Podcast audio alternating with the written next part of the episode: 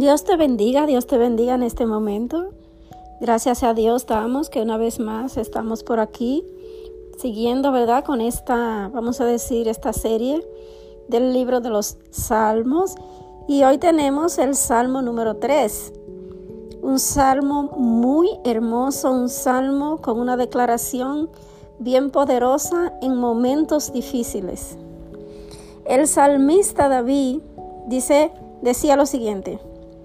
Te leo en el Salmo 3, comenzando en su verso 1. Oh Jehová, cuánto se han multiplicado mis adversarios. Muchos son los que se levantan contra mí. Muchos son los que dicen de mí, no hay para él salvación en Dios. Mas tú, Jehová, eres escudo alrededor de mí, mi gloria y el que levanta mi cabeza. Con mi voz clamé a Jehová, y él me respondió sobre desde su monte santo. Yo me acosté y dormí y desperté porque Jehová me sustentaba. No temeré a diez millares de gente que pusieran sitio contra mí. Levántate, Jehová, sálvame, Dios mío, porque tú heriste a todos mis enemigos en la mejilla, los dientes de los perversos quebrantaste. Las salvaciones de Jehová sobre tu pueblo sea tu bendición. Qué hermoso salmo. Lo leí completo porque es corto. Este salmo es poderoso, como dije al principio, y vemos aquí a un salmista que a pesar de que se encuentra en una situación difícil, el trasfondo de este salmo es cuando el salmista David, que ya era rey en ese momento, estaba huyendo delante de su propio hijo, Absalón. Este hijo se levantó queriendo tomar el reino, pero lo hizo de una manera pues sin el permiso de su padre y sin quiso levantarse por sí mismo. Y no le importó, ¿verdad?, levantarse en contra de su propio padre. Era una situación un poco difícil e incómoda para David, porque era su hijo.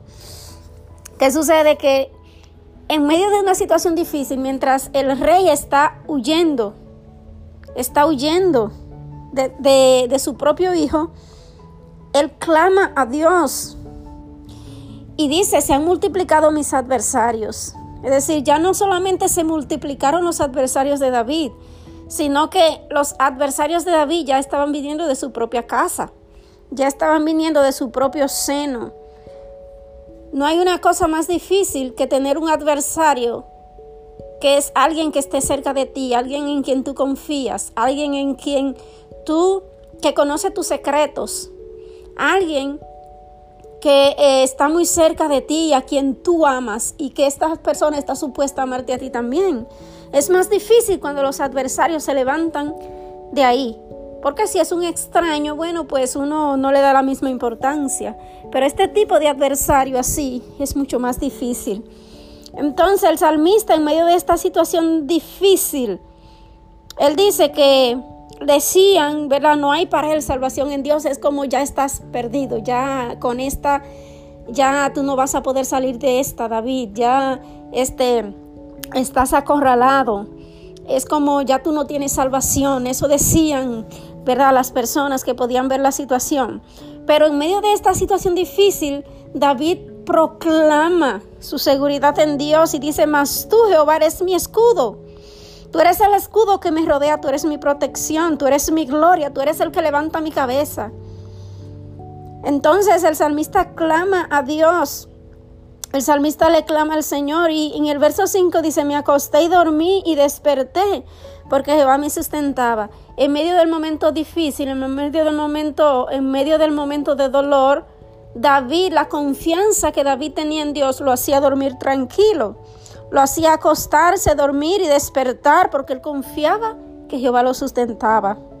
Él decía, no temeré a diez millares de gente que pusiera en sitio contra mí. Es decir, no importa la multitud del ejército. Enciendo que Jehová esté conmigo, no importa la multitud del ejército que se levante contra mí. Pero también clama y dice, levántate Jehová, sálvame Dios mío. Porque tú heriste a todos mis enemigos en la mejilla. David era un guerrero entrenado. David venía matando osos, matando gigantes. David venía desde tiempo como un guerrero que entrenado. Y David obtenía su victoria por su confianza en Dios.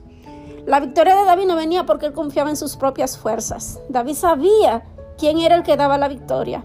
David sabía quién era el dueño de la guerra y David confiaba en ese varón de guerra que es Jehová. Por eso David le dice, sálvame Dios mío. Tú heriste a todos mis enemigos en la mejilla, los dientes de los perversos quebrantaste. Es decir, esta, quizá yo me imagino David, esta no es la primera vez que yo estoy así. Esta no es la primera vez que estoy entre la espada y la pared. Esta no es la primera vez que yo estoy corriendo. Esta no es la primera vez que ando como un fugitivo. Ya David este, había pasado por diferentes situaciones y ya él, pues ese entrenamiento que él había tenido antes, lo hacía levantar su vista hacia Dios y confiar en él. Y David declara al final una declaración muy poderosa también. Las salvaciones de Jehová sobre tu pueblo sea tu bendición.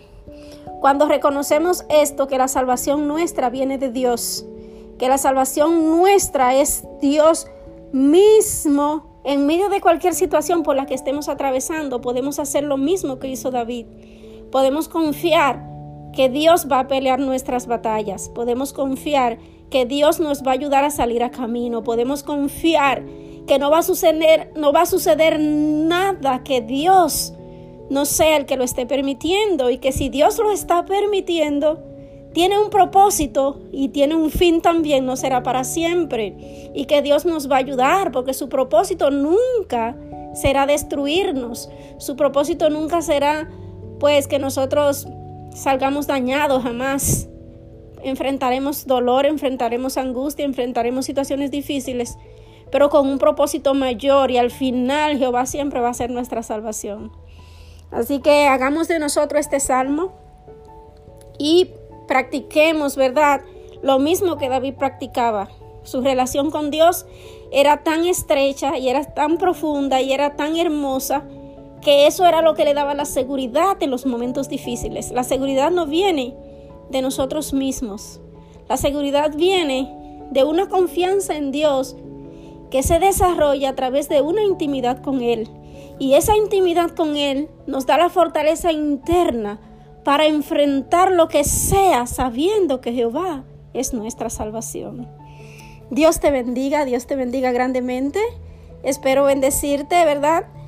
Y nos vemos, ¿verdad? En el próximo episodio que seguimos con el libro de los Salmos. Seguimos derribando fortalezas y edificando el reino de Dios en tu vida y en tu corazón. Dios te guarde grandemente.